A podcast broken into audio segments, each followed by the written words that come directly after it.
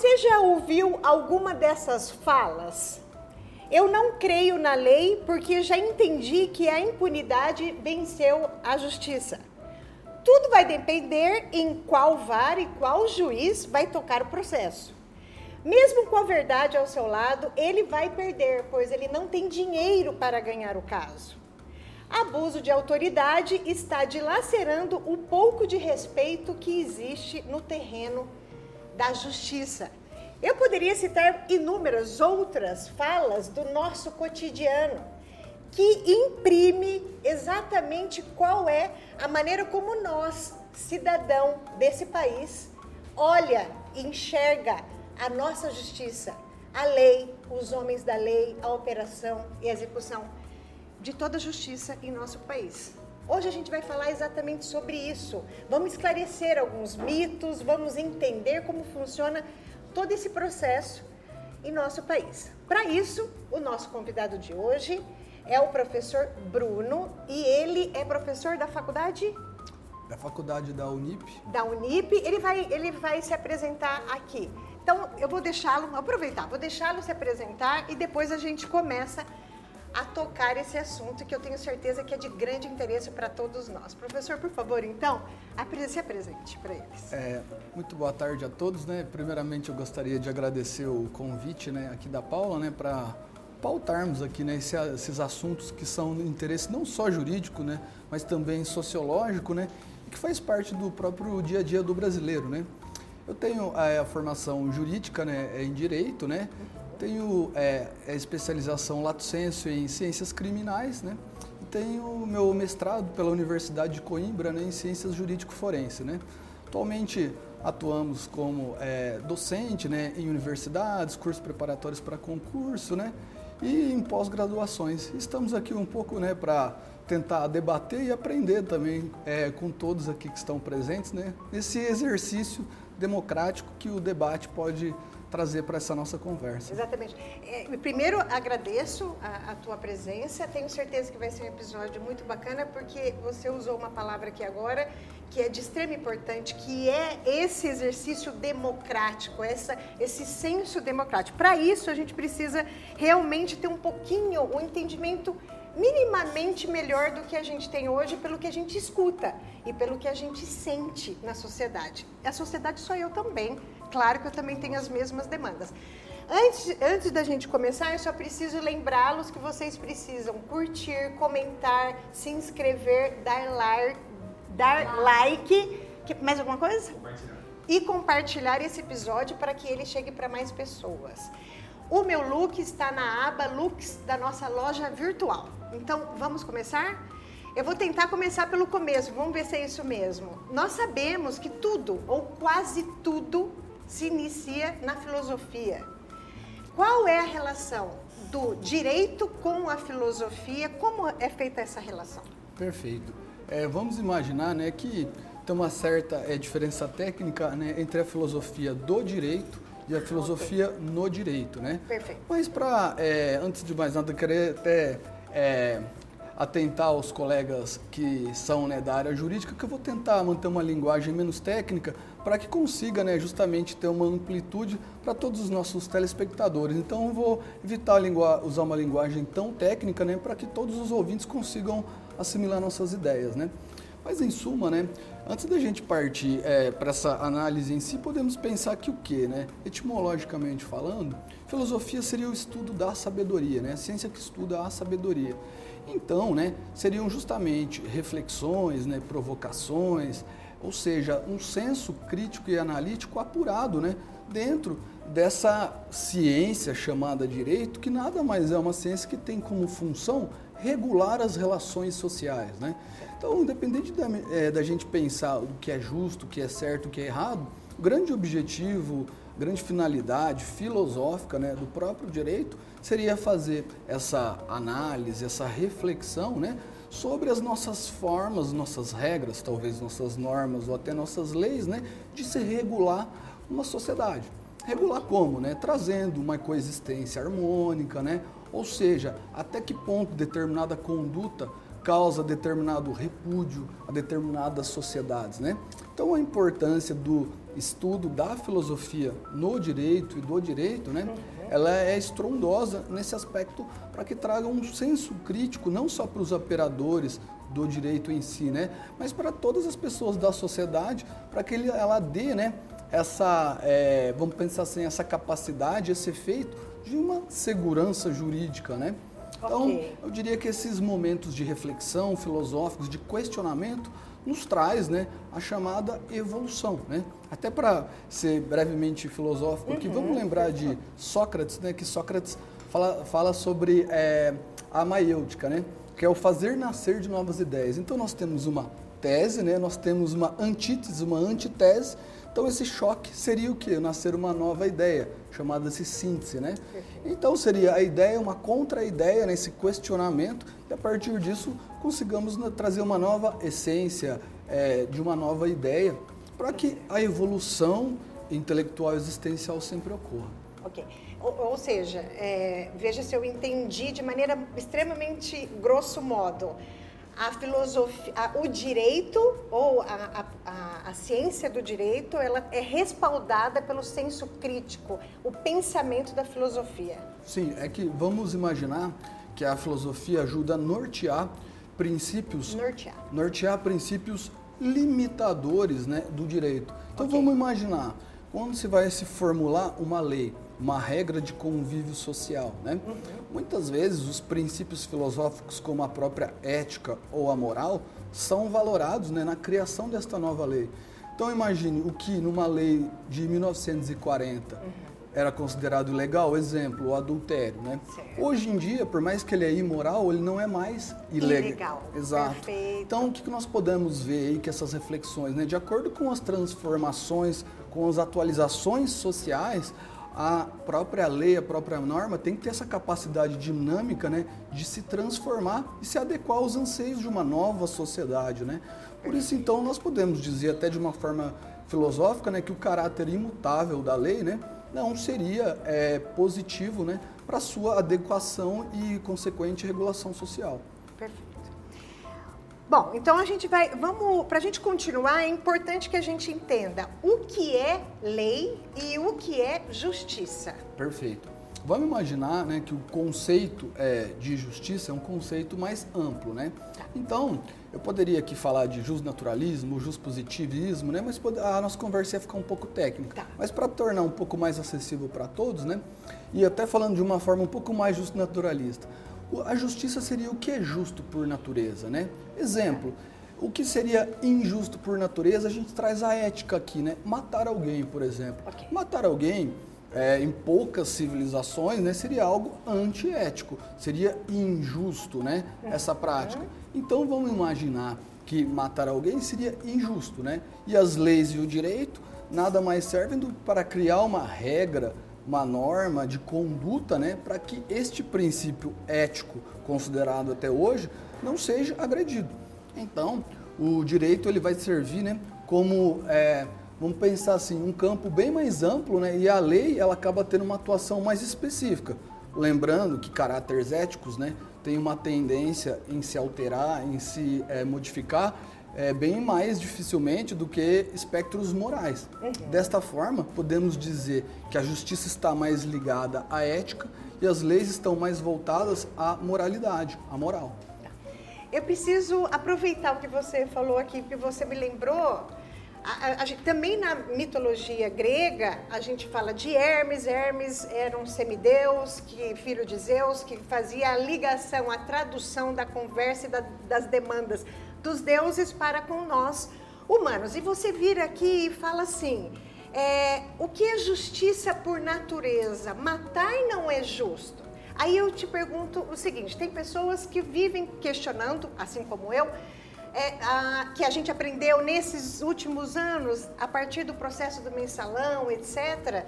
É, a palavra hermenêutica, que vem de Hermes, que é essa tradução entre em algum momento a hermenêutica entra dizendo que aquele homicídio foi justo, por exemplo, numa interpretação de defesa? Vamos, vamos, é. Perfeito. Vamos imaginar que essa hermenêutica ela tem que vir antes da confecção da lei.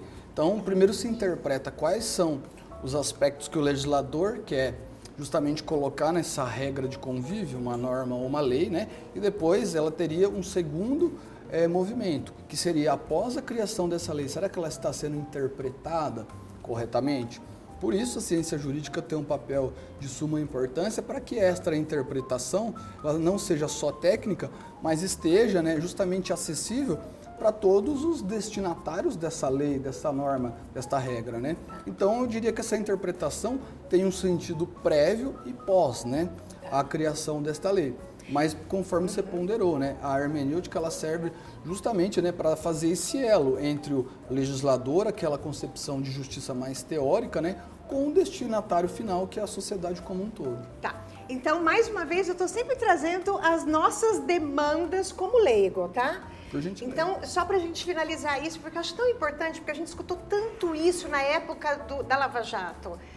Então, eu posso entender o seguinte: eu parto do princípio, eu como leiga, que lei é objetiva. Aí vem a hermenêutica e diz para mim: não, lei não é objetiva, lei depende do. Ou não é lei que depende do contexto, mas o que eu faço com essa lei também está baseado em como eu vou interpretar o contexto daquele acontecimento é isso. Então, a, então a gente não precisa ficar desesperado quando a gente fala, mas não está escrito na lei? Como que funciona isso? Boa, ótima pergunta. É, vamos, podemos dizer que a lei ela tenta ser objetiva, né? Tá. Mas a própria interpretação e devida aplicação, ela acaba por ter, no efeito prático, um caráter subjetivo. Até vou usar aqui uma palavra que é um termo técnico, mas se a gente for falar sobre jurisprudência, né? Tá. A jurisprudência é uma tendência, uma uniformização dos julgados para que todos os julgados tenham uma certa similaridade. No entanto, a gente pode ver que existem uma certa divergência em algumas formas de jurisprudência. Exemplo, o STF muitas vezes tem um, um posicionamento, o STJ tem um outro posicionamento. Perfeito. E nós pegamos a doutrina, ou seja, os cientistas jurídicos muitas vezes têm outra, né? Então é muito difícil a gente cravar é, por mais que se tente ser objetivo, mas essa própria hermenêutica, essa interpretação, de, é, dependendo de quem for esse intérprete, né, ela pode ter esse caráter subjetivo. Ou seja, né, uma mesma situação que temos interpretações diferentes dos cientistas de direito, ou dos próprios julgadores, né, uhum. ou dos próprios tribunais. Então, assim, em suma, a lei ela tenta ser objetiva, mas seu efeito prático acaba tendo esse caráter subjetivo. subjetivo. E, inclusive, até a gente faz a brincadeira, né? Que quando os alunos falam, né? Ah, professor, mas vai ser sempre assim. Muito difícil a gente usar a palavra sempre, nunca, né? No direito. A gente até brinca que no direito tudo depende, ou seja, né? Celebra justamente esse posicionamento, essa interpretação subjetiva, né? Mas eu acho que originariamente o legislador, ao confeccionar uma lei, ele tenta com que ela tenha essa é, caráter mais objetivo. Tá. Mas esses meandros e essas interpretações né, acabam por dar, não em todas, né, mas em alguns momentos, essa margem de subjetividade para análise e até a, a devida aplicação da norma que se criou. Né? Ou seja, o objetivo de origem muitas vezes acaba, por mais que ele seja objetivo, ele acaba se desdobrando de uma forma subjetiva. Perfeito. A gente pode conhecer de uma maneira sucinta o que você conseguir fazer criar um organograma desses agentes da lei e da justiça? Como que sim, funciona sim. esse organograma? Bom, vamos é, imaginar né, que, antes de mais nada, nós vivemos né, numa, numa um estado democrático de direito, né? E existe a repartição dos três poderes. Então nós vamos ter o poder legislativo, né, o poder executivo e o poder judiciário. Mas agora, é, entrando mais em tá, específico okay. na sua pergunta, né? Então vamos imaginar que nós vamos ter os tribunais, né? Então, quando você vai ingressar com uma ação na cidade de São José do Rio Preto, você vai ingressar com essa ação no juiz singular de São José do Rio Preto, chamado primeiro grau. Aí, depois de julgado este mérito, né, você acaba tendo essa segunda esfera, que seria o Tribunal de Justiça do Estado de São Paulo, okay. certo? Então essa seria a hierarquia. No entanto, esse organograma que existe são leis né, que tratam de matérias do Estado. Tá. Se falamos em uma lei que tem um espectro, uma repercussão é, federal, né, tá. nós vamos ter, no caso, a Justiça Federal, né, vamos ter o, o Superior Tribunal de Justiça. Uhum. E já o STF, né, que é o tão famoso, né, nossa cúpula constitucional, Teoricamente, o STF ele só poderia analisar o mérito de questões que envolvem a constitucionalidade. Né? Então, podemos dizer que ele seria o nosso topo né, de análise, mas questões que é, analisam a constitucionalidade das leis em si. Né? E muitas vezes o que está sendo julgado não é a, o choque dessa norma com a própria Constituição. Né? Tá. Então, para falar de uma forma bem resumida, assim, para ter a todos, uhum. esse, nós temos então essas organizações dos tribunais. E lembrando né, que esses tribunais são é, invocados a partir do recurso. Né? Tá, então, tá. uma das grandes críticas dos processualistas no Brasil hoje em dia né, seria justamente a quantidade enorme de recursos que nós temos no Brasil. Por isso que muitas vezes, né, até pode para muitos parecer que beira a impunidade. Né? Não, na verdade, é, as, às vezes parece que beira a impunidade, parece que a gente já assistiu algumas impunidades, porque de tanto recurso que nos parece que a gente sabe que é uma defesa de ampla, como que é? É um recurso de ampla defesa. ampla defesa. Isso. Ok, ok. Mas parece que a gente já assistiu algumas impunidades porque de tanto recurso o crime prescreve. Sim. E aí fica impune. E quem tem dinheiro consegue usar esses recursos. Chega no, nos tribunais, recursos, no, recursos. nos tribunais mais é. superiores, né? E quem não tem dinheiro não consegue. Concorda comigo? De modo geral ou não é nada disso? Daqui é só uma sensação. Bom, é, podemos dizer assim, é, o acesso à justiça, né? Certo. Ele é para todos. Podemos teoricamente, né? Mesmo quem não detém dinheiro pode utilizar órgãos como a própria Defensoria Pública, né, para estar ingressando em tais instâncias aí para recorrer. Mas é, a gente pode também é, analisar, né, que pessoas que têm uma melhor condição econômica, né, às vezes acabam sim tendo esse acesso a é, tribunais superiores numa maior propensão né, do que as classes desfavorecidas economicamente. Exato. Mas assim, por mais que a gente veja essa propensão, existem órgãos de cada estado que proporcionariam esse acesso à justiça também. Tá.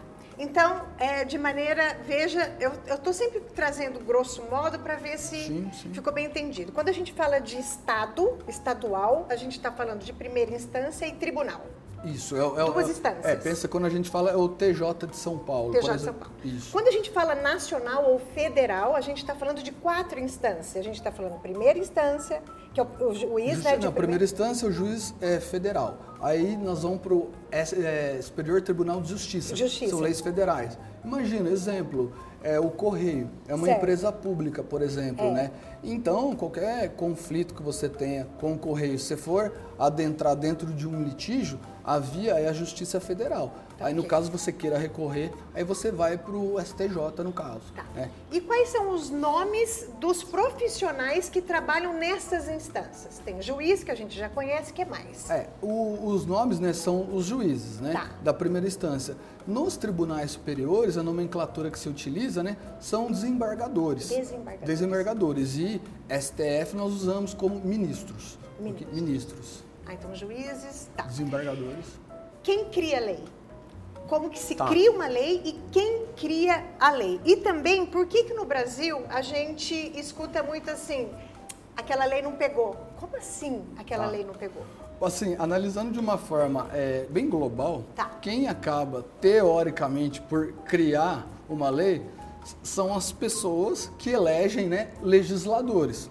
Então okay. vamos pensar assim, quando você vota em alguém, né, tanto no legislativo, né, é, você vota num deputado estadual, você vota num deputado federal. Teoricamente, você está votando nele para ele representar seus interesses nessas duas esferas. Perfeito. Na prática, então, quem acaba por criar essas leis é o Congresso Nacional, né, através de deputados estaduais que criam leis de matérias estaduais e deputados federais que criam né, matérias é, leis de matérias é, federais. Mas pensem que eles criam leis, né? Mas acontece que quem os elegeu foi você, né? Então, muitas vezes nós reclamamos da criação de leis, mas será que nós pensamos em quem nós votamos? Ele realmente me representou? Né? Então, os criadores de leis né, são eleitos por nós. Então, a forma da gente escolher né, quem vai criar as regras de convívio nosso que ou não, é um poder que foi delegado à própria sociedade, por mais que na prática eles, os deputados, né, que acabam criando as leis, mas quem os elegeu? Foram nós, né? Então, Exatamente. eles criam, mas são eleitos por nós. Então, fica né, a reflexão, né? Inclusive, muitas vezes a gente fala, ah, é, eu não estou gostando das leis que foram criadas. Então reflita né, sobre em quem você está votando, para ver se ele está representando seus interesses ou interesses da sua classe né, no Congresso Nacional, que é poder legislativo. Né? Então o poder legislativo tem como essa função legislar.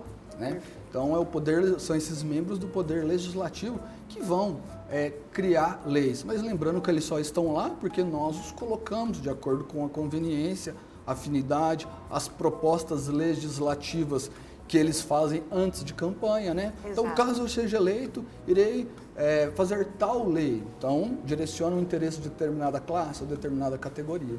É. Então, eu achei extremamente importante porque ainda existem muitas pessoas que esquecem que a eleição de deputados, estadual, federal, que seja, e senadores, é tão ou às vezes, dependendo do aspecto pelo qual você vê, é muito mais importante do que o executivo. Pela capilaridade, sim, né? Porque Exatamente. Pela própria capilaridade, porque o próprio senador mesmo, né? O, o, próprio senador ele vai ter uma função de representar o Estado, né? Que o elegeu, né? Perfeito. Então, é, nós temos que prestar bastante atenção, né? Na hora do voto, que queira ou não, são os representantes que estamos elegendo para representar nossos, nossos interesses, tanto na esfera federal quanto na esfera estadual. Tá. E por que, que a gente escuta muito? Essa lei não pegou. Essa lei não pegou, né? Bom. Onde está prim... o gargalo? Então, primeiramente, é, a gente pode suscitar aquele nosso primeiro tópico, né? Talvez a interpretação né, uhum. dessa lei esteja distorcida em relação ao interesse do legislador. Tá. Segundo aspecto, na hora de se criar esta lei, ela pode não ter sido bem confeccionada, né? Mas quando você fala a lei não pegou, dá um exemplo assim para eu, eu entender. Nossa, tem tantos no dia a dia, né? Mas você, você nunca escuta assim, aquela lei não pegou, ninguém faz isso não, ninguém usa cinto, ou ninguém. qualquer coisa nesse sentido do nosso cotidiano que é lei e as pessoas nem sabem que é lei. É, assim, eu talvez é, traria né, uma, uma resposta talvez um pouco mais antropológica, né? Tudo isso, é, concordo. até para é, trazer um pouquinho aqui do Sérgio Buarque de Holanda, né, uhum. a sua obra Raízes do Brasil, né, ele chama de o um jeitinho brasileiro, né? Uhum. Eu acho que, até lembrando agora com você, né, a própria beber e dirigir, né? É algo que é. começou a ser... Essa é uma lei que não pegou, então, entre aspas. É, é algo que começou a ser debatido na nossa sociedade, né, há algum tempo atrás, teve esse enrijecimento né, normativo e até punitivo para o que ocorresse.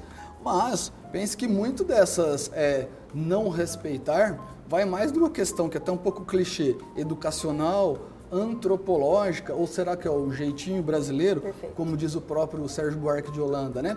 E ainda eu consigo endossar mais, né? Porque, queira ou não, por mais que a gente é, diga, ah, somos um Estado democrático, eu considero o Brasil uma democracia bem jovem, que ainda está aprendendo como funciona um sistema de governo é, democrático e essas leis não funcionam, como você falou, desde a República Velha, né? É. Então... Ou seja, é, muito cultural. Mesmo. Sim, sim. Ela tem esse, acho que esse... É, esse encargo né, educacional, cultural, antropológico, né, porque a própria nossa Constituição, segundo os próprios constitucionalistas, é, ela seria muito bem feita, mas a forma como a gente aplica essas leis talvez traga essa sensação né, de inércia, de ineficácia. Né? É. Então, nós podemos atribuir também né, a própria é, fiscalização Isso, dos poderes. Então, tem um lado nosso, do cidadão, que é cultural, mas também tem um lado de estrutura, de infraestrutura. Sim, sim. Nós, nós podemos ver que, claro, que vão existir várias situações, né? Uhum. mas fazendo uma análise global do Brasil, né? fazer uma, uma comparação bem é, do exemplo que nós demos. Se nós temos em relação a, a beber e dirigir, né? se nós temos pouca fiscalização, existe uma tendência de pessoa falar, ah, não tem ninguém fiscalizando nunca, então eu vou beber e dirigir, né? Então, acho que é uma questão, primeiramente, né, interna, né, do brasileiro, porque até fazendo um adendo, né, eu, conforme eu comentei, eu fiz meu mestrado em Portugal, né? Sim. E durante eu estudava, meus amigos portugueses, né, é, durante é, a semana eles iam para a faculdade, eles tinham carro e final de semana a gente combinava, né? Vamos num bar, né? Os amigos iam a pé, né? E a gente brasileiro perguntava, ah, mas por que, que você, tem carro, né? Você, é, por que, que você veio de ônibus, de táxi, de Uber, né? Estou a beber, logo não vou dirigir. Ou seja, né? É uma consciência que ele tem, né? É. E os brasileiros Perfeito. muitas vezes queriam alugar carro para ir para o bar, né? Então eu acho que esse, esse choque cultural aí, sabe, dá para a gente detectar bastante é, essas concordo. condições, sei lá, antropológicas, culturais, educacionais, né? Então às vezes não pega porque o brasileiro não faz com que ela funcione. Por que, que eu trouxe esse a, a lei não pega? Porque eu acho que é importante a gente ter sim essa demanda sobre o entendimento da, das ações de quem nos representa, ok. Mas a gente não pode esquecer que a gente compõe tudo que acontece com a gente também. Então, se a lei não pega, não pega também por causa da gente. Às vezes porque a gente não deixa ela pegar, né? Exato. Porque se parte do princípio do cidadão que ele vai assumir que se ele vai beber, ele não vai sair de carro, qualquer lei vai pegar. Porque já parte de nós mesmos que precisamos... Porque devemos é, refletir, né? Muitas vezes nós vamos em passeatas, né? Não a corrupção, quero um Brasil mais justo. Aí, na hora de você respeitar uma fila, você fura. Exato. É um pequeno exemplo, mas denota como a gente quer lei, mas em contrapartida a gente foge dela, é. né? E já que é para a gente crescer, a gente que eu digo nós como cidadão, a gente quer crescer, a gente quer ser respeitados como cidadão, quer, a gente quer ser adulto nessa seara, então que sejamos de verdade, Sim. na cobrança e na entrega, né? O que é insegurança jurídica e por que que isso se dá? Bom, a, o que estamos falando, até é, inclusive, é um perfeito. tipo de insegurança jurídica. É. é termos uma lei que, por mais que teoricamente, formalmente, ela pareça muito boa, mas na prática a gente não consegue ter uma eficácia, uma aplicabilidade que se esperava ao se legislar sobre ela. Então, a insegurança jurídica é justamente termos um dispositivo de controle e regulação social teórico mas que, no entanto, a sua aplicabilidade prática se mostra ineficaz, distorcida, limitada. Então, isso que traz essa sensação né, de não ter segurança sobre as nossas normas jurídicas. Tá. E aí vamos levar essa insegurança, preciso fazer isso, essa insegurança jurídica, por exemplo, é, de novo eu estou trazendo essa, esses últimos oito anos, porque foi quando nós brasileiros começamos duas coisas de fato e de, com um pouco mais de profundidade, embora eu acho que a gente está bem longe da profundidade, que é se interessar por política de verdade, e aí a gente entende política como político, ainda acho que está nessa fase, mas também se interessar pela justiça, principalmente pelo fato de que essa justiça que a gente assistiu nesses últimos 10, 8 anos, de alguma maneira impactou os meus interesses com aquele político ou o que seja. Quando a gente olha é, primeira instância, segunda instância, um STJ trabalhando de uma forma e de repente chega no STF e é completamente diferente, isso é insegurança jurídica? Sim, sim. Ah. É uma insegurança. O primeiro ponto, assim, só vou responder em dois blocos, dois blocos contextualizando. Tá, e me corrija se Perfeito. Não, não, sim, deu para entender perfeito. É, pensem, é, por mais que a gente torça para que o Brasil tenha essa maturidade certo. de celebrar exatamente o espírito democrático, nós temos que ter um pouco de paciência com nós mesmos, né? Sim. Porque se formos comparar, exemplo, a França, né? Eles têm um espírito democrático, ou seja, um sistema de governo já é, que conversa, dialoga com sua sociedade há muito mais tempo. Então, como nós somos uma democracia jovem, nós demandamos um pouco de tempo. Conforme você pontua muito bem, brasileiro tomou um chacoalhão nos últimos anos, que ele pensa assim, nossa, se eu votar naquele candidato que me deu 50 reais, mas depois eu ouvi uma série de irregularidades dele e faltou água na minha casa. O brasileiro começou a pensar, né? Bom, eu não vou olhar só para o meu umbigo, eu vou ver quem que eu vou escolher para ver se realmente ele tem proposta, ele não está só me favorecendo momentaneamente. Então, por mais que a gente torça, a gente reclame, um pouco desse processo de maturação da sociedade para ela aprender o que é democracia, aprender que se eu votar numa pessoa de forma imediata que não tem proposta, é, é um ciclo natural. Claro que a gente não pode exigir então que o brasileiro saiba votar tão bem igual repúblicas ou nações que já têm mais amadurecido, né, mais evoluído essa própria compreensão do que é um sistema eleitoral, um sistema é, democrático que possa ocorrer. Então, um tá pouco dessa é, vamos pensar assim, sensação de insegurança jurídica, porque somos uma democracia jovem. Eu acho que, claro, poderíamos estar melhor, com certeza, mas um pouco de paciência deveríamos estar com nós mesmos, porque estamos aprendendo estamos ainda. Caminhando. Sim, estamos caminhando. E eu acho que, é, por mais que não seja bom sociologicamente, politicamente, essa polarização, mas no mínimo nos indica que o brasileiro está mais preocupado com política, né?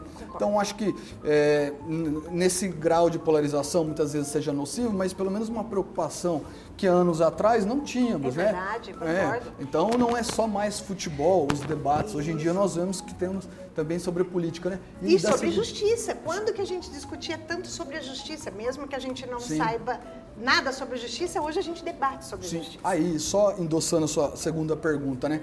Muitas vezes essas contradições que você apontou, né, de um tribunal muitas vezes contraria outro, né? É, por mais que eu é, ponderei para você que a função do STF né, seja como um guardião da Constituição em si, é, os constitucionalistas atuais né, apontam que pelo STF ter a indicação presidencial, por mais que ele seja o topo, né, como se fosse a nata é, da cúpula jurídica, ele tem grande influência política. Né?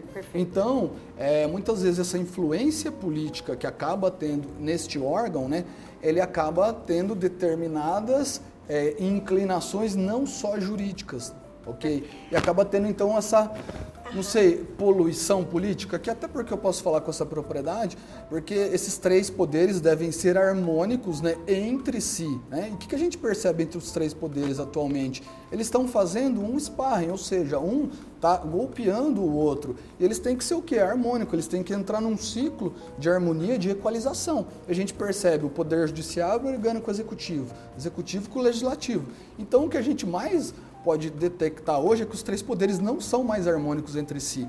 E aí vou, entra como a é, resposta também da sua primeira pergunta. Tal insegurança jurídica, está te falando de uma forma global, eu, Bruno, atribuo severamente a desarmonia entre si dos três poderes. Que se for ver uma ideia primordial que nós não estamos conseguindo seguir. Essa desarmonia entre os três poderes. Que tudo bem, eles devem se regular entre si, mas não brigar né, entre Muito si. Muito interessante. Então, eu vou usar, a, é, vou usar duas perguntas que eu iria fazer para você, tudo junto, para você poder finalizar isso que você está falando.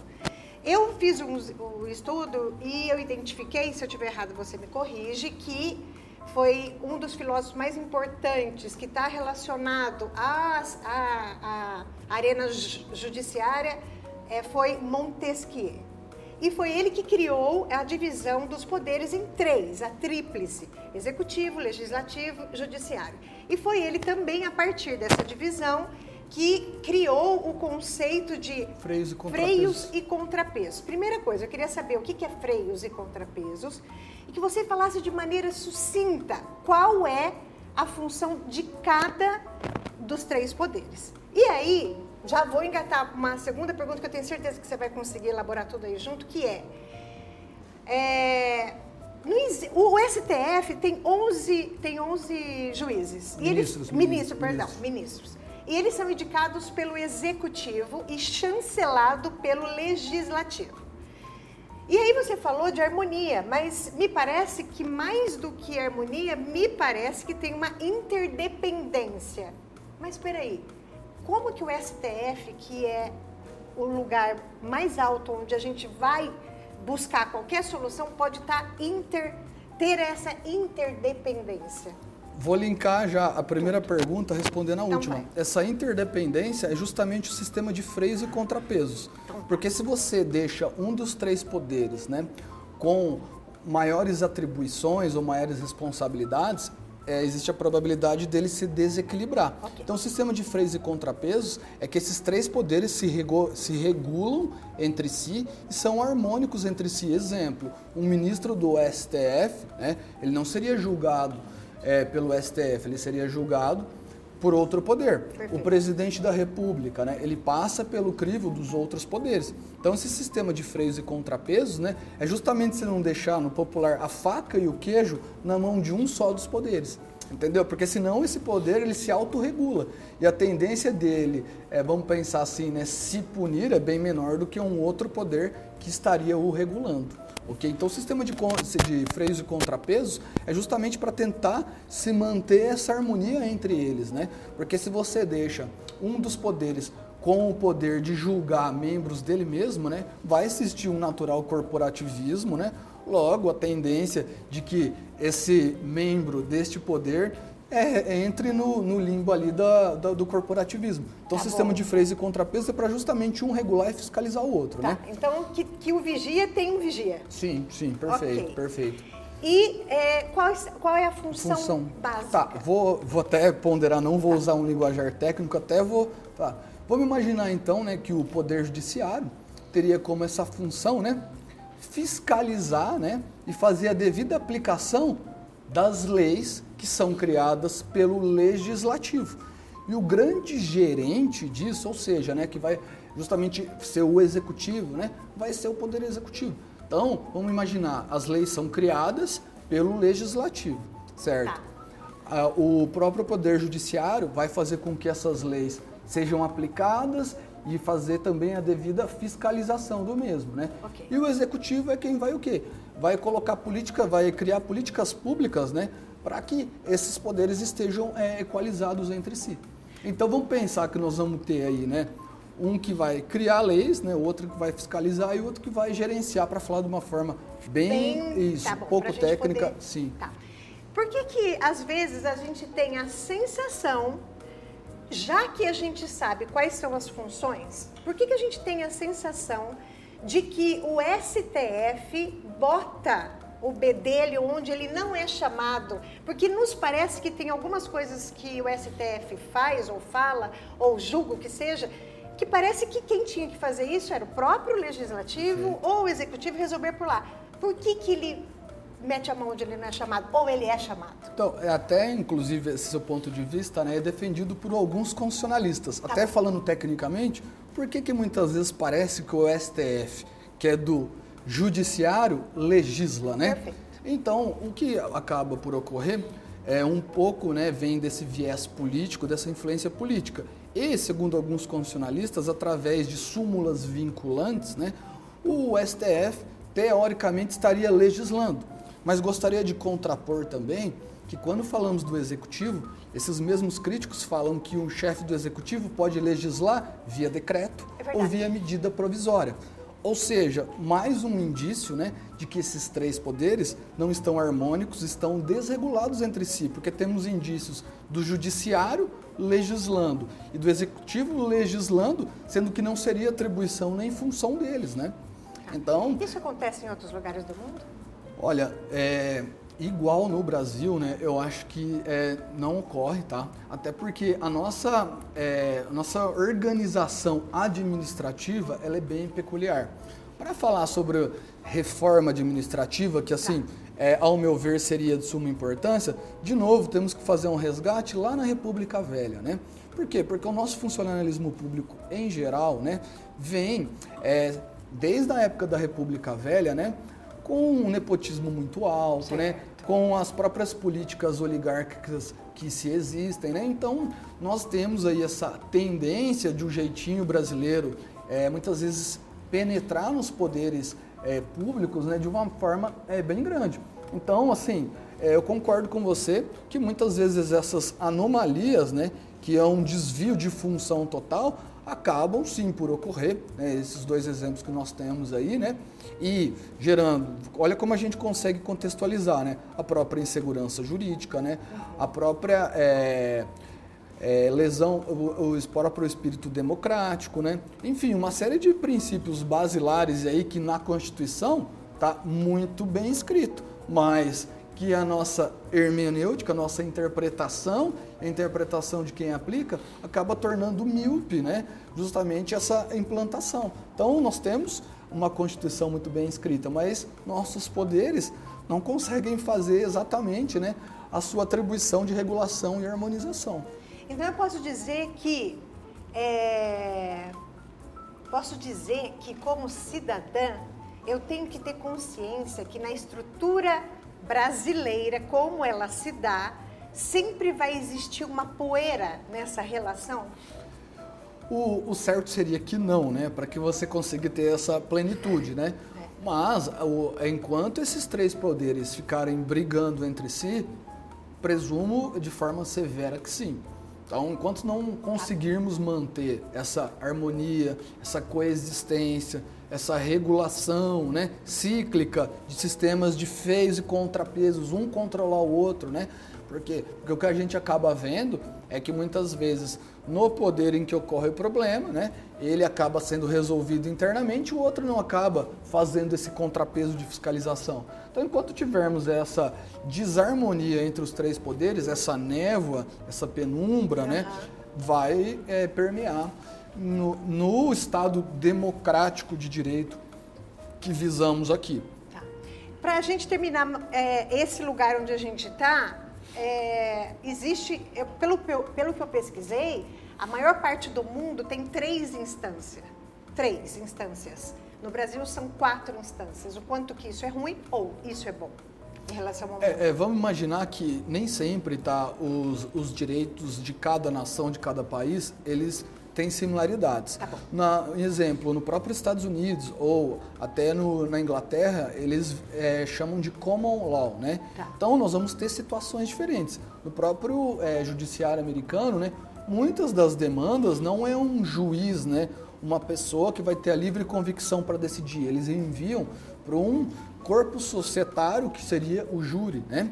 Já no Brasil, o júri vai decidir, o povo, a sociedade vai decidir sobre a pena de alguém só nos crimes dolosos contra a vida. Então essa é a primeira diferença aí que a gente consegue já visualizar do Brasil em relação a outros países, né? O próprio é, esse sistema jurídico de formas diferentes. É, o é, governo brasileiro, né? O, a estrutura jurídica brasileira tem essa série de instâncias aí, né? Justamente porque nós, nós vemos que não se existe né, aquela é, contundência dos tribunais é, é, inferiores. Uhum. Então, muitas vezes, se abre oportunidade para criar um novo recurso, um novo recurso, né? Mas antes disso, a gente pode, a gente está falando de uma forma contensiva, né? Eu imagino que grande das demandas, ou seja, grande parte dos litígios que nós temos no Brasil, eles eram conflitos que não deveriam ser apreciados pelo direito. Aí então vamos voltar de novo, né? Pra, só para explicar para o nosso telespectador. Imagine quando tem um conflito, né? Uma, duas pessoas entraram em discordância. Tá. Esse conflito, quando ele tem uma grande complexidade, ele demanda um caráter técnico muito grande, aí sim ele deveria ser apreciado pelo direito. O que ocorre é que nós temos no Brasil arraigado a chamada cultura do litígio. Então, muitas vezes, conflitos que nem deveriam ser submetidos ao judiciário, né, certo. acabam por ir. Então vamos dizer que muitas vezes lavação de roupa suja de rede social acaba no fórum, né? Verdade. Uma porque, né? A própria classe dos advogados, né? Tem mudado isso, sempre falo bastante com meus alunos, mas gerações anteriores, eles têm a cultura do litígio. Ah, tem um problema, vamos entrar com ação, né? O brasileiro tem essa cultura do litígio, então qualquer problema, ao invés dele se autocompor, quando a gente fala autocomposição, vou trazer rapidamente aqui uma negociação, uma mediação, uma conciliação antes de um processo pré-processual, né? Então vamos imaginar o exemplo que eu vou dar duas crianças estão na escola, né? Tá. Essas duas crianças tiveram matérias tradicionais, elas estão jogando xadrez. Elas brigaram entre si. Como elas nunca tiveram uma disciplina de se autocompor, de negociar, elas brigaram, vão chamar a diretora para resolver esse conflito. Perfeito. Essas duas crianças, quando elas forem adultas, elas trombarem o carro, elas vão chamar o juiz para resolver esse conflito. Se tivermos na, na base educacional, exemplo, uma, uma disciplina que chama autocomposição, conciliação social, mediação. Essas duas crianças jogando xadrez, elas brigaram, como elas aprenderam a se compor, a negociar, ou seja, a ela mesma tratar dos seus conflitos, elas é, conversou com o amiguinho e não chamou a diretora. Quando esse adulto que teve essa matéria, né, bater esse carro, ele não vai chamar o juiz, porque ele vai se autorregular. Então, o grande problema dessas mil instâncias é que o brasileiro adora litigar. Ele coloca é, no jurisdicional conflitos que nem deveriam ir, que não deveriam estar. Né? E muitas vezes até o custo emocional, o custo econômico que demanda um processo, né? Na própria vara de família mesmo. É, nós vemos processos que eu sou é, Ah, eu sou mediador judicial e a gente tem bastante contato, né? Na própria vara de família tem processos que permeiam por anos, né? E aí é, é o que a gente chama de espiral de conflito. Um processo vai virar quatro, porque aí a outra parte entra, não porque ela acredita naquilo que está no pedido, é um pedido de desculpa não dado, é um orgulho ferido, é um ego que poderia ser resolvido numa conversa e não precisa ter a burocratização, né, a formalização de um processo judicial. Dessa forma, brasileiros têm esse hábito né, de é, tornar conflitos litígios e muitos desses conflitos não precisariam ser é, litígio. Dessa forma, então, até fazendo uma ressalva para o direito aqui, né, ele está completamente sobrecarregado certo? Completamente sobrecarregado, por quê? Porque qualquer situação conflitual, o brasileiro ingressa com uma ação, ele acaba invocando o judiciário, sendo que muitos desses conflitos poderiam ser resolvidos pré-processualmente, dizendo. Perfeito. Aí outros países, eles fazem esses catalisadores, esses filtros. Nos Estados Unidos, Austrália, França, para você ingressar com um processo, ele é tão caro, tão custoso que você pensa, não é nem pensa, você é obrigado a tentar uma negociação, depois uma mediação, aí se caso for necessário um conflito do espectro mais empresarial, uma arbitragem. Então você é obrigado a ter vários filtros antes de efetivamente litigar.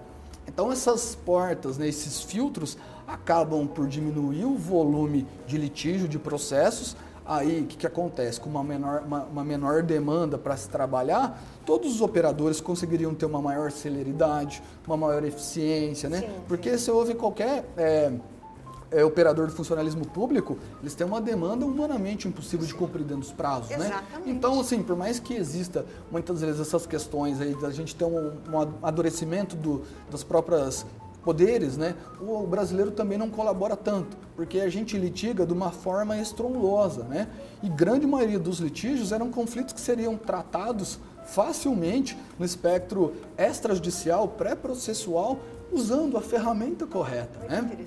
Então nós temos que usar a ferramenta correta. Não estou dizendo para não usar o direito, mas só usarmos a jurisdição, o processo, quando realmente for necessário. Quando a, a complexidade, a tecnicidade de tal conflito necessite do direito, né? E não seja para lavar uma roupa suja, um orgulho ferido, uma briga de ego. E é o que a gente vê bastante nos processos hoje em dia, infelizmente. Questão Muito cultural. Interessante, né? Como a gente não faz a mínima ideia desses meandros, né? Por que que existe ou ou se existia e, e conforme a gente vai, como a gente vai usando o que tem. É, sempre existiu alternativas de penalização de crimes. Desde a, quando a gente pensa na história da humanidade, vamos falar de- do Código De de Hammurabi. Hammurabi, Mesopotâmia. A gente está falando de Mesopotâmia, hein, gente? E tem gente até hoje que fala olho por olho, dente por dente. Que era olho por olho, dente por dente. E a gente vai avançando como sociedade até chegar nos dias de hoje. E, e eu entendo que o que se chega no dia de hoje defende o seguinte. A primeira, a primeira, o que se busca em primeiro lugar é que esse criminoso pague pelo que ele cometeu. Depois que esse, essa, esse, esse, essa pena sirva para a sociedade como exemplo, para que ela não faça o que ele fez. E, em terceiro lugar, também busque para que ele seja ressocializado futuramente. Se, se existe a busca para ressocialização, eu passo a entender que existe também uma estrutura social, governamental, judiciária, que, vai, que é forjada para que esse indivíduo mude a sua visão de mundo e a sua atitude enquanto está na pena, para quando ele sair, ele está ressocializado. Como que é isso no Brasil? Perfeito. Bom, vamos imaginar, né, conforme você pontuou muito bem, né? Tá. A, o, o- a finalidade, né, exatamente das penas, né, ela não é punir. Vamos, conforme você pontuou, Então tá, né? Então nós vamos ter, nós vamos ter várias fases, né, do, é, do- dos períodos históricos de pena, né? Num, num primeiro momento essa pena tinha um caráter aflitivo, depois ela tinha um momento um caráter punitivo, né? Mas dentro desse espectro teórico, né? A, a pena ela vai ter primeiro aspecto, né? Essa questão da intimidação, falar, ó, você praticou este crime aí, você vai pegar a pena de 5 a 10 anos, ou seja, avisa a sociedade, né? Essa pena também vai ter esse caráter de ressocialização. Por quê? Porque se pensa que essa pessoa que teve esse desvio de conduta, ou seja, ter uma conduta considerada antissocial, né? E ela acabou por agredir um bem jurídico que é importante para a gente, e mais importante para a sociedade, regulado pelo direito penal. Uhum. Ok, então, então ela vai ter esse caráter intimidatório. No entanto, um dos grandes problemas que ocorre, por mais que é, teoricamente a pena tenha a função de ressocializar, repare que os nossos sistemas prisionais, né, uhum. além de não ressocializar, o que, que ocorre? Ele acaba por agravar o quadro criminológico. Então até brinco muito com meus alunos, né? Às vezes o indivíduo chega no sistema prisional batendo uma carteira. Ou seja, ele chega lá é, na primeira série. Aí ele começa a conviver com outros é, infratores né, de maior periculosidade, então ele faz uma pós-graduação criminológica. Então ele entra, uh, entra lá só sabendo bater uma carteira, sai de lá sabendo explodir um caixa eletrônico né, e membro de uma facção. Perfeito. Então perceba que é inclusive até irônico, né? o local no qual era para ele se ressocializar, ele agrava o quadro criminológico dele. Né? Ou seja, a gente simplesmente bombou nessa matéria. Sim. Nós como sociedade. E até muitas vezes parece até é, um pensamento é, lógico, mas eu vejo até de forma lúdica, ah, vamos aumentar a pena de determinado crime que resolveria. Vamos pegar o exemplo do crime do tráfico de droga, certo? Uhum. Nós tivemos há uns anos atrás uma manobra que chama-se direito penal de emergência. Direito penal de emergência, né? É, vê-se que a propensão desse tipo penal, desse crime, né? Na sociedade fala, vamos é, endurecer a pena para ver se diminui. Então, o crime de tráfico de drogas, né, Lei 11.343 de 2006 foi equiparado a crime hediondo. Né? Então, nós percebemos que os indivíduos que, foram, que são presos por tráfico de droga, eles acabam, né, para falar de uma forma bem simples, ficando mais tempo preso. Né? O que, que ocorreu? Né? Grande população carcerária brasileira são por esse crime. Então, a gente pode ver que não diminuiu o tráfico, os nossos presídios estão lotados, né? E esse direito penal de emergência, de aumentar a pena para tentar tampar esse sol com a peneira, não foi eficaz. Dessa forma, nossa população carcerária está completamente é, lotada, né? Não conseguimos fazer nenhum tipo de ressocialização, que é uma das finalidades da pena, né? muito menos intimidar a sociedade, falando, ó, oh, caso você pratique esse crime, ó, você vai ficar mais tempo na cadeia. A gente viu que a sociedade não respondeu por isso, né? Então a gente tem que refletir bastante, né? Muitas vezes, quando a gente fala, ah, se aumentar a pena, se enrijecer a pena para esse crime, vai resolver. O crime de tráfico de drogas nos mostrou isso, né?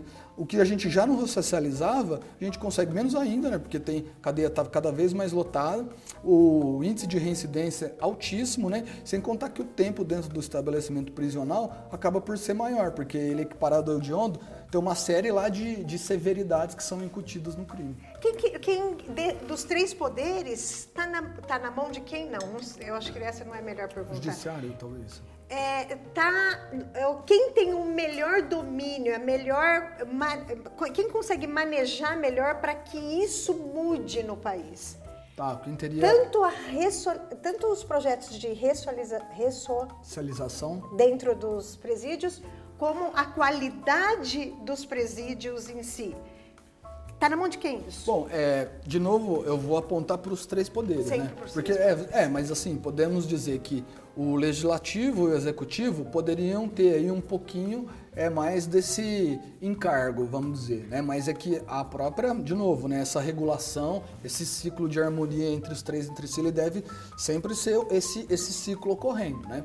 Mas nesse caso aí, é, o próprio executivo e o legislativo conseguiriam aí, né? é, tentar ter algumas manobras um pouco mais contundentes, mas vai depender também do próprio judiciário. Então, assim, nós podemos dizer que os três poderiam ter aí é, funções ou será políticas públicas, né, assim dizendo, né, para que conseguisse se mudar. Mas digo novamente, né, não podemos dizer que só fazer boas leis ou ter esses seis poderes que nós vamos entrar no começo da nossa conversa, educação, né, do próprio brasileiro, né, a própria é, concepção é, do jeitinho brasileiro de querer levar vantagem, né? Então tem raiz aí cultural, antropológica, sociológica, educacional. Então não dá pra gente apontar só essa culpa para os três poderes, a gente até seria injusto, né? Por mais que eles não fluam bem, né? Mas eu acho que a gente tem que olhar é, talvez para gerações passadas e tentar ver as gerações futuras, né? Será que talvez nossos filhos consigam ter essa concepção aí de uma evolução mais sustentável, né? Mas tá, pode ter uma participação sim dos três poderes, mas eu diria que se tivesse essa é, estruturação educacional, cultural, antropológica, sociológica, a gente veria que iria ter menos gente né, nos nossos presídios, porque essa própria ideia né, do que é certo ou errado, às vezes é, se aprende em casa, né? É verdade. E não numa forma coercitiva. O que define um bandido é quem comete um crime. O bandido é quem comete um crime. Então, o bandido é aquele que mata, é aquele que rouba, é aquele que compra voto, é aquele que paga propina e que recebe propina.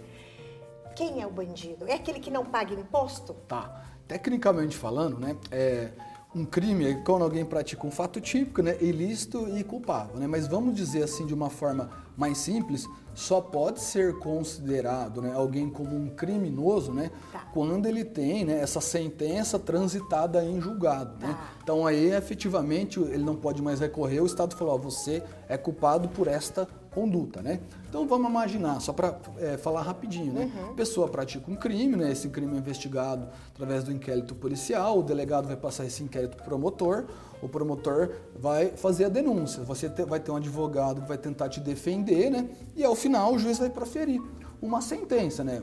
Te absolvendo ou te condenando, né?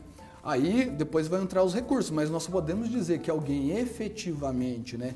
É, cometeu este crime, é um infrator ou é um criminoso, né, depois que tenha sido esgotados todas essas chances de defesa que ele tem. Então, eu só então, sou bandido se eu for julgada. Uma sentença. Eu falo bandido, mas Não, pode sim, trocar para criminoso? Criminoso, é, criminoso, é que praticou um crime. Isso. Tá é. Depois porque, do trans... Porque imagina, é até perigoso que enquanto está no processo, né, afirmar que essa pessoa é bandido ou é criminosa, não tem ainda uma conclusão do Poder Judiciário que efetivamente foi ela, né? Então a gente tem que tomar cuidado, né? Porque quando está no transcorrer de um processo, né, ainda está se analisando, né, se efetivamente ele é culpado e se efetivamente ele vai ter uma pena, né? Então pergunta: se eu for julgada e condenada como criminosa na primeira instância, mas eu tenho como fazer um recurso para a segunda, depois da segunda para terceira, da terceira para quarta, até chegar lá, eu não sou criminosa. Ou eu já sou porque eu fui condenado? Então, pelo primeiro juiz da primeira instância, sim, mas tá. teoricamente não podemos falar de boca cheia porque você tem chances a recorrer ainda, okay. entendeu? Então foi a primeira decisão, né, mas ainda vai ser apreciado por um tribunal superior, né? Não podemos falar de boca cheia, mas já existe uma condenação, então temos aí uma propensão que isso ocorra, né? Mas queria só fazer o, o jogo assim, né? É que até a gente brincar da legítima defesa, né? Que muitas vezes se acaba por matar alguém, mas Isso. se age em legítima defesa. Nesse caso, né, nós nem podemos falar em criminoso, porque por mais que esse fato foi típico, né, ele não é considerado ilícito, porque a legítima defesa é um excludente de ilicitude, né? E se você for ver na prática, a pessoa acabou por matar alguém, mas matou alguém para responder uma injusta agressão que seria contra a sua vida, né? Só existe essa? Só, é, Excludente? É, só... Não, não vamos ter várias, né? Nós ah, vamos ter... É, só para elencar ah. aqui, né? Mas temos legítima defesa, o estado de necessidade, né? Nós vamos... A moça que roubou o pão no supermercado? Esse a gente é, coloca, pode ser como o, o, o estado de necessidade ou o, os moradores de rua que quebraram a vidraça para furtar um cobertor porque estava morrendo de frio, né? Que a gente chama muitas vezes de crime famélico ou estado de necessidade. Também vamos lembrar que vai ter o exercício regular de direito. Os boxeadores e os, os lutadores de MMA, quer ou não, eles estão é, causando lesões corporais entre um e outro, né? Mas é regulado justamente por esse contrato, um exercício regular é, do direito, né? Então Muito são situações aí que teoricamente é uma lesão, mas é uma excludente dessa ilicitude que a gente vai ter. Muito bacana. O que, ai, olha a pergunta que não quer calar e que eu lembro que a gente fez essa pergunta muitas vezes durante a Lava Jato. O que você acha, o que você pensa sobre os benefícios dos operadores da justiça e da lei? Tanto como benefício, férias, os maiores salários de qualquer categoria principalmente quando você compara com a realidade do serviço privado e também até de outros servidores públicos. Sim. Isso não passa uma imagem completamente desconecta, desconectada com a realidade do que, que você pensa sobre Respondo isso? chamando de novo República Velha. Desde a República Velha, esses moldes do funcionalismo público de nepotismo, perduricários, eles existem, né?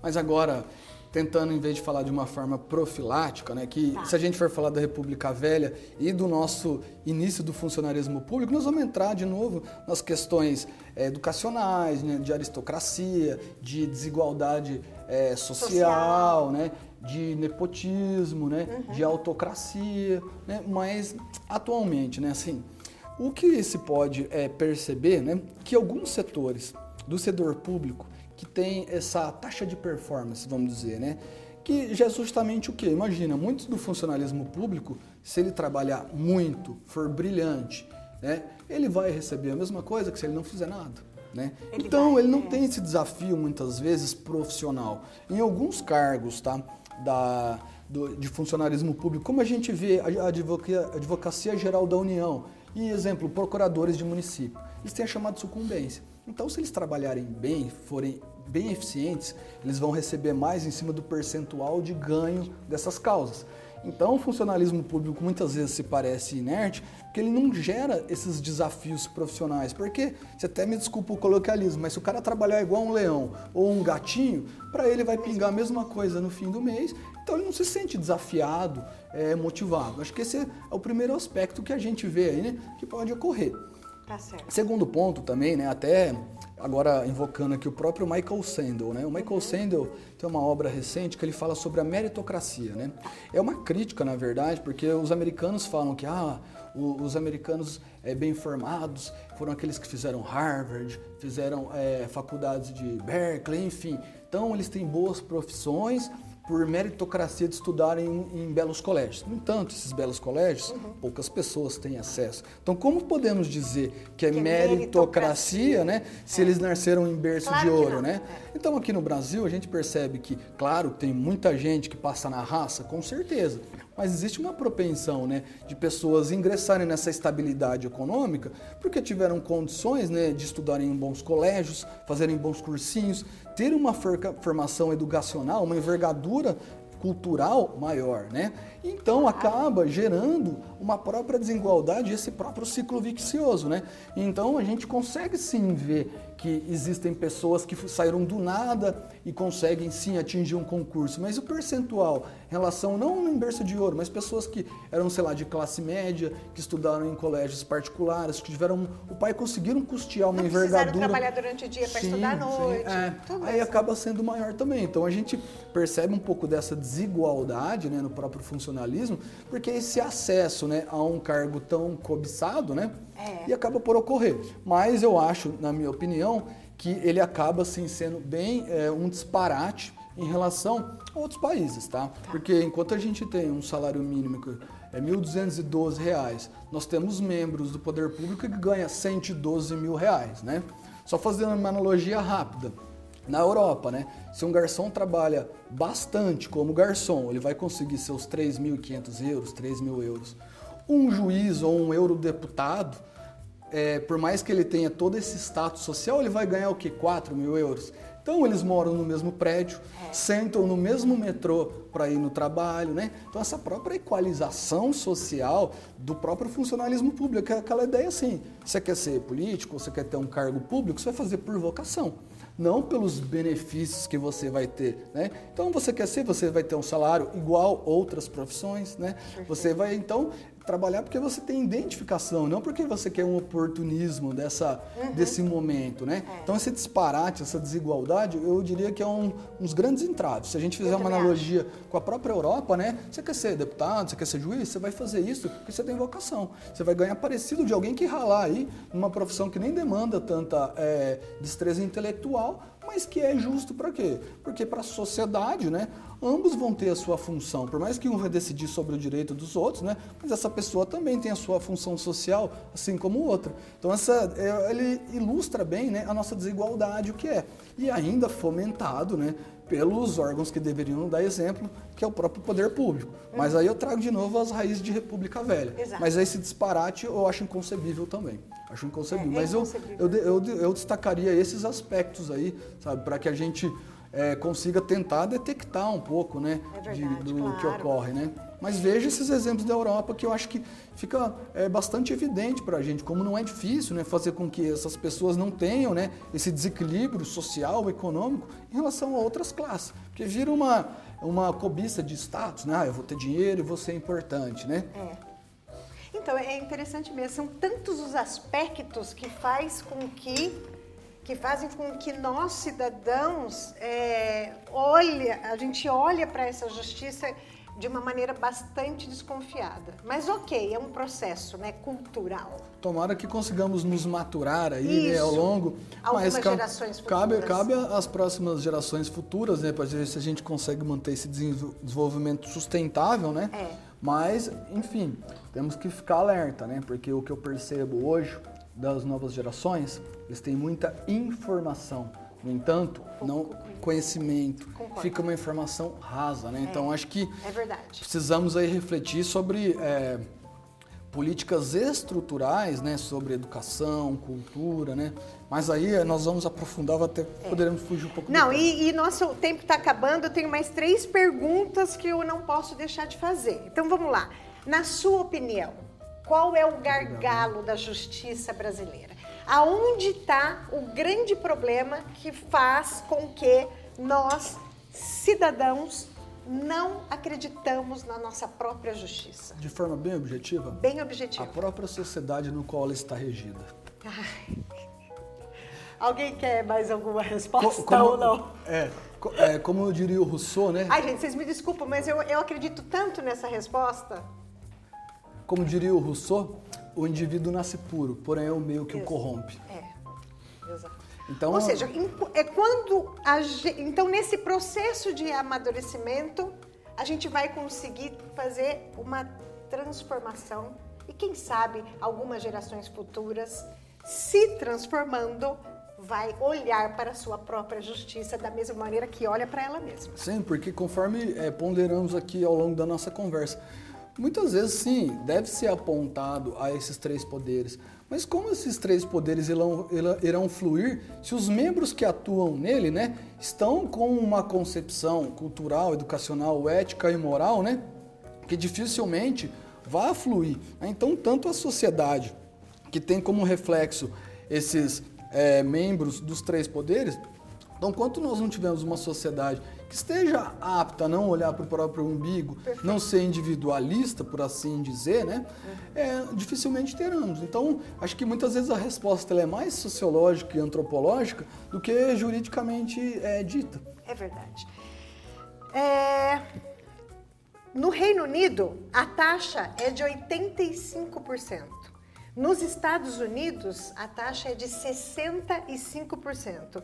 Por que, que no Brasil só 5% dos homicídios são elucidados? Primeiro aspecto, não justificando, né? Mas é, o, a extensão territorial facilita, né? Então vamos imaginar, se nós fôssemos um país só no estado de São Paulo, né? A probabilidade de conseguirmos aí ter essa maior é, fiscalização e repressão seria maior, mas lógico, isso é bem distante. Então o tamanho desses do próprio Estados Unidos, nós Certo. temos essa, essa taxa de, de é, resolução alta, tá? Mas eu não destacaria que as políticas criminais norte-americanas são eficientes. Do Reino Unido, sim. Porque no, no americano, né, a gente pode ver que por mais que eles tenham esses índices positivos, o próprio sistema é, prisional dele, né, a formação de facções criminosas é altíssimo. Mas agora, falando então do, do Reino Unido, né, primeiro aspecto, né, é, vou de novo no clichê, a questão cultural. Os guardas da Scotland Yard, Sim. repara que eles não usam armas, né? Então, muitas vezes, para ter um enfrentamento, ou cidadão que é recepcionado por uma autoridade, né, a própria intimidação já é diferente, né? Então, o primeiro aspecto é a teoria da normalidade, né? Porque vamos imaginar, você vive num ambiente que não tem é, violência, né? num ambiente que não tem pessoas, é, os guardas te agredindo te intimidando, a tendência é que você tenha uma, um polimento social maior, né? Segundo aspecto, né, o aparelhamento de, das polícias é, do Reino Unido e do próprio Estados Unidos, né, eles são infinitamente maiores. Não estou dizendo em colocar só orçamento é, na, na segurança não. Polícias interligadas, né, que trabalham mais com serviço de inteligência e proteção do que efetivamente a contenção. Perfeito, né? perfeito. Então, é, vamos imaginar que eles conseguem é, organizar mais esse tipo de fiscalização. Outra, é uma uma sociedade mais madura, né? Em contrapartida, você percebe que os crimes aí que são é, que chocam a sociedade muitas vezes são praticados por pessoas, exemplo, psicopatas ou que tem uhum. e não, né, um cidadão comum que muitas vezes está preso porque, enfim, é, por uma uma situação que seja, né? É, então entendo, é, entendo. esses países acabam é, por estar alguns anos luz aí de diferença é, do Brasil, né? Porque eles conseguem catalisar essas políticas públicas para que seja efetivo, porque lá você paga um, um, imposto caríssimo, mas você vê né, esse imposto sendo representado na própria segurança. Aqui no Brasil, a gente vê, no estado de São Paulo, nós temos ainda uma referência que dá até para às vezes comparar o primeiro mundo, mas em outros países, né, em outros estados, né, a gente vê que as polícias estão é, completamente defasadas. Né? E aí é um pouco clichê, mas esse, essa essa verba destinada à segurança pública, ela não chega inteira, né? A infraestrutura. É, não, ela não chega inteira porque tem muito desvio no meio do caminho também, né? Aí, de novo, nós vamos entrar na questão educacional, jeitinho brasileiro, né? Perfeito. Eu tenho uma última pergunta que eu deixei para você, mas chegaram duas da plateia que eu preciso fazer claro. e aí a gente termina. Que eu achei extremamente interessante, que eu nunca tinha imaginado que isso tinha chegado ao a, a esse terreno da justiça. A técnica constelação familiar tem sido utilizada para dirimir conflitos, especialmente nas varas é, de família. Essa abordagem tão é, massiva hoje pode ser percebida como adequação do direito aos processos de evolução da sociedade? Amei essa pergunta. Sim, Primeiro sim. que nem imaginava Não, que isso é, é Inclusive, ótima pergunta, né? Com certeza sim, a constelação familiar ela tem sido utilizada dentro do processo, mas assim como eu disse, ela deveria ser usada antes do processo. Mas tudo bem, depois do, de iniciado o litígio, ela é muito eficaz. Por que, que ela é muito eficaz, principalmente nas varas de família? Que é, é, ela é muito importante para detectar qual que é o real interesse da parte neste processo.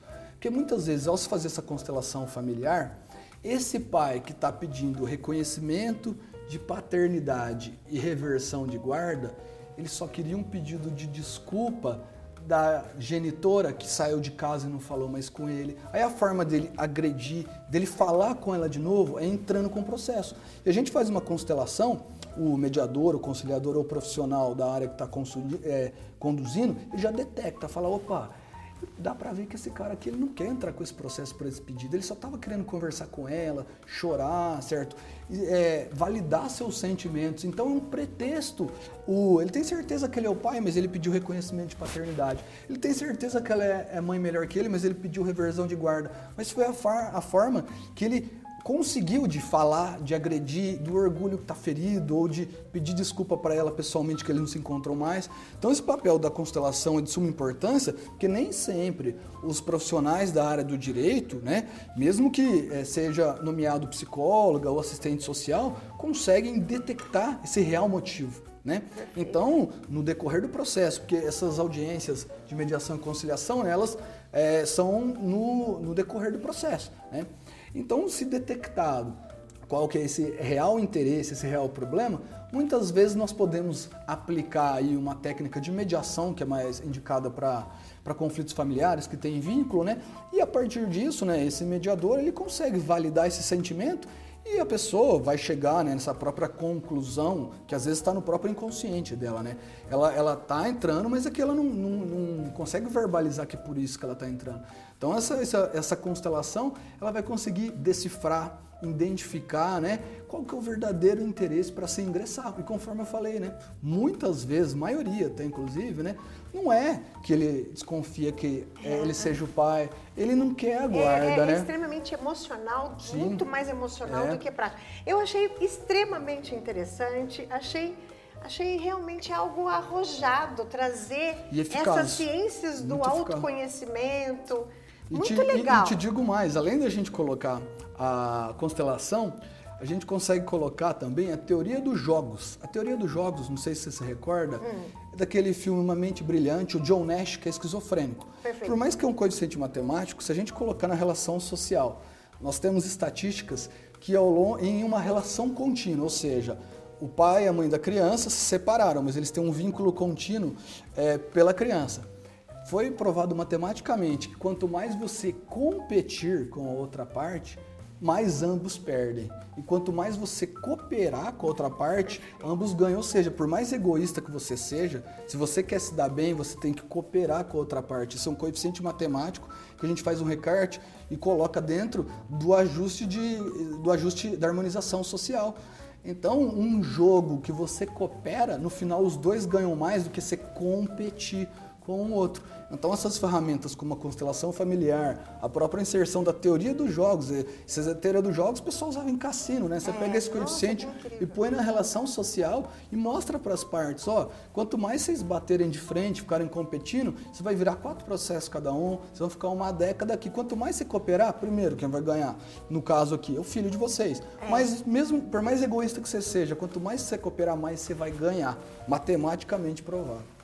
Nossa, eu, eu sinceramente não, não lembrava dessa forma que você está falando, mas instintivamente eu sempre fui da cooperação. Sim. Eu sempre achei que cooperar é muito Maximiza melhor. os ganhos individuais. Competir. Você não precisa nem ser altruísta. Mesmo se for egoísta, exato, coopere, exato. porque você vai ganhar mais. Perfeito. Mesmo se for ego, por egoísmo, coopere e por altruísmo, coopere. Exato. Ó, dentro do, do nosso limite de tempo, eu preciso fazer essa pergunta, a última para você, para você é, deixar uma mensagem para eles. Há uma crescente participação massiva em redes sociais é, que tem sido mais efetiva na participação de causas em que o judiciário está envolvido. Ao passo que a sociedade participa mais, é possível também identificar uma evolução e afinco em conhecer as bases filosóficas do direito, ou meramente é uma participação com informação de senso comum? Acredito mais do, do senso comum? Do, é, é, é a, o que ela diz aqui, pelo que eu entendi da pergunta dela, vê se vocês entenderam a mesma coisa que eu, é que as pessoas estão nas redes sociais e, o, e a justiça está sendo debatida. Mas onde a gente está como população debatendo nas redes sociais? A gente está interessado na profundidade e debatendo a filosofia do direito ou a gente está só competindo? É. Boa. Bom, é, o primeiro aspecto né, que nós temos que, que pensar que hoje as redes sociais, né, elas são um palanque, né, que muitas vezes é, as pessoas acabam dizendo, né, o que acham na hora, né. Então a gente tem que tomar bastante cuidado com o tipo de informação que a gente acaba filtrando para que isso se torne é, um conhecimento. Mas é inegável que as redes sociais elas trouxeram voz né, a muitas pessoas. Então a tendência de que isso acabe se chocando ou pela própria fiscalização, né, ela acaba é, por ser é, maior. Né?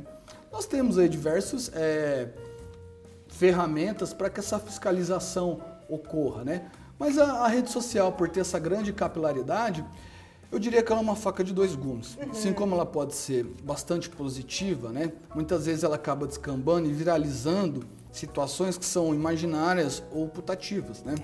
Dessa forma, eu acho que cabe a cada um, né? A hora que vai é, manifestar uma opinião ou um ponto de vista, né?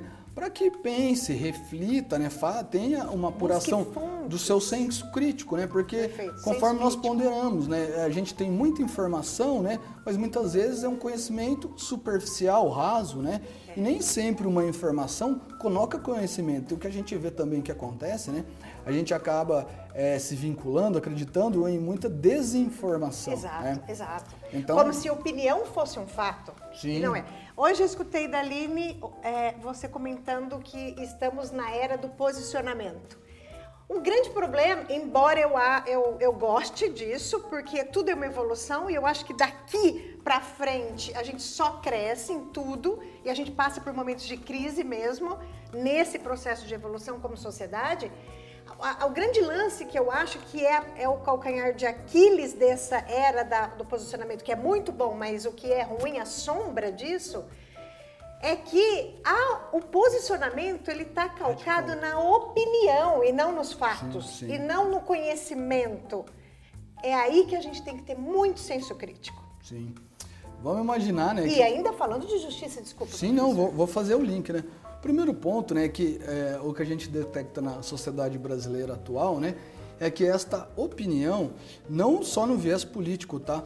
Essa opinião ela está polarizada, radicalizada, Isso, né? radicalizada. Radicalizada. Então, assim, quando, quando eu vou é, é, fazer o cheque aqui entre radical e ponderar, radicalizar e ponderar, né?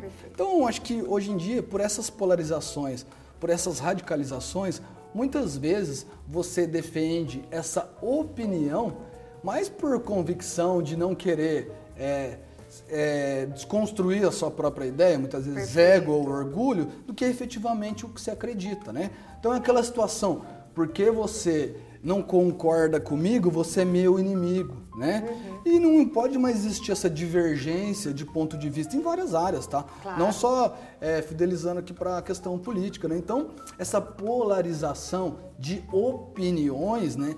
ela acaba sendo meio que um bloqueio para que o conhecimento flua, né? É. Por quê? Porque você fica sentado em cima dessa opinião e acaba virando um dogma, né? É. Uma Isso. verdade irrefutável. Não né? sei se você concorda, mas é, dentro de tudo que você está falando, eu acho que no final das contas fica da seguinte forma.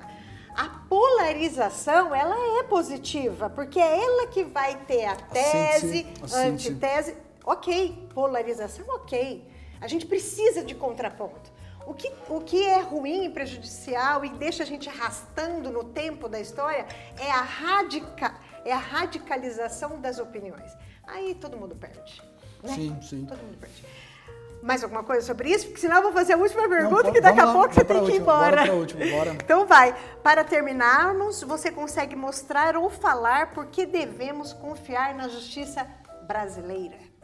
Tá, porque devemos porque antes de mais nada, porque, porque... devemos ou é, porque devemos confiar na não, é, é, eu até vou dar uma resposta fazendo uma alusão ao Don Quixote, certo? Ai, adoro. O Don Quixote é um considerado louco, né, é. mas que busca causas nobres, né? Perfeito. Então essa visão utópica, eu gosto de querer acreditar no brasileiro, porque eu acredito que o espírito de mudança do brasileiro ele ocorra. Por mais que hoje aqui nós podemos falar de uma série de situações que depõem contra isso, né? Uhum.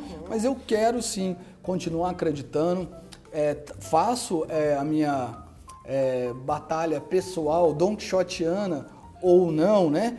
Para que é, todo mundo consiga exercer essa tua função social e se sinta, né, pelo menos minimamente, necessário para contribuir com que as futuras gerações, né, acabem por mudar muitas dessas mazelas que a gente tanto reclama. Então, eu sou sim um entusiasta, apesar de é, detectar uma série de problemas na sociedade, na justiça como um todo, né? Mas eu acho que devemos ter um pouco de paciência também, né? Porque não podemos cobrar de uma democracia tão jovem, que foi, queira ou não, colônia, né? Uhum, que nós tão recente. Exato, é, porque por mais que a gente fale, ah, mas faz 100, 200 anos, isso é um grão de areia dentro do protocolo, né, da história. Então, assim, eu sou sim um entusiasta, creio que vocês podem sim estar confiando no brasileiro, né, para que isso futuramente é, não traga essa sensação, né, de é, injustiça que muitas vezes nós temos. Mas, conforme eu acabei circundando várias vezes, não adianta nós só apontarmos os dedos para os três poderes, né? Se na nossa íntima convicção nós faríamos muitas vezes as coisas que os outros fazem que nós reclamamos, né? Então aí nós vamos falar sobre a própria hipocrisia, né? Então, é, sim, eu, eu tenho boas expectativas, né? Mas eu acredito que para que essa plenitude da justiça tenha essa devida fluição, o próprio brasileiro, né, precisa refletir sobre os seus atos, né? Para que essas futuras gerações consigam né, colocar em prática o que a gente tanto anseia, né, o que a gente tanto busca. Né? E de que adianta? Né? É, a gente vai na avenida protestar contra a corrupção se, no nosso caso, ninguém está vendo, se fura uma fila. Né? Então, talvez eu acho que sim, o Brasil é uma, uma nação é, linda, até tem uma série de, de predicados únicos, exclusivos, né? mas nós devemos sim refletir e até muitas vezes filosofar, né, sobre essa nossa questão cultural, educacional, que apenas reflete na justiça. Então não podemos dizer que a justiça está distorcida se a nossa sociedade, né, que é o grande maestro dessa justiça, também está. Então esse ciclo vicioso sempre vai é, estar continuando. Né? Enquanto nós, como sociedade, não formos dignos né, de aplausos, dificilmente nossos três poderes serão, porque são compostos por membro dessa nossa sociedade. Perfeito. Bom, vocês sabem que normalmente antes de acabar eu peço para que o convidado deixe a mensagem. Está deixada uma mensagem maravilhosa. Então, volta aí um pouquinho, uns alguns segundinhos para escutar de novo essa mensagem dele. Professor, agradeço. Eu acho que foi muito bom e vocês gostaram também? Conseguimos falar sobre várias coisas. Agradeço, fico muito feliz que, que você esteja aqui e que esse episódio vá ao ar, porque é um serviço que a gente está propondo também para o nosso seguidor. Então, por favor, se despeça e diga como não dá para te acompanhar. Agora que eu lembrei, gente, ele é old school, ou seja, é velha escola, como é? Ele não tem Instagram. Mas como? Conta. Então, como que te faz para te acompanhar? Vai assistir uma aula Bom, tua lá no, na faculdade. É, bom, eu queria agradecer né, é, a oportunidade né, da gente estar tá aprendendo, evoluindo, né, conversando todos, né, porque o, a, o sistema de aprendizado é aquela é, situação bilateral, né, essa intercomunicação.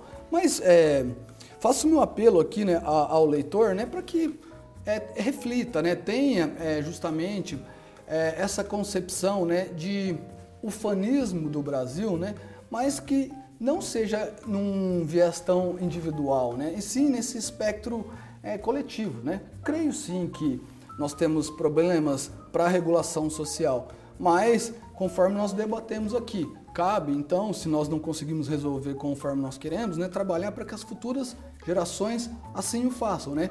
Então, é, sugiro aqui né, que todos, um, pelo menos um pouquinho do dia, né, reflita, repense, né, tenha essa formatação de um senso crítico, né, para que consigamos aí justamente ter decisões tanto do dia a dia, né, ou até em caráter é, político, qualquer que seja, né, essa é, concepção, né. E até para colocar uma, uma frase de efeito, né, para os que estão muito é, desacorçoados, desanumados, calma, né, que como diz Lavoisier, nada se cria, nada se perde, tudo se transforma. Perfeito, adorei. Muito obrigada mesmo. Eu que agradeço a oportunidade, fico feliz pelo papo e grato aí pelas nossas reflexões. Eu também estou muito grata. Para vocês que ficaram até o final, agradeço como sempre. Não se esqueça de compartilhar, se inscrever, curtir e comentar. Nossa, gente, falei tudo hoje. E a gente está no, no onde a gente está mesmo? No estúdio da Mãos da Terra. Olha lá, eu consegui falar as quatro palavras mesmo que a gente está aqui. Obrigado e até o próximo episódio. Tchau, tchau.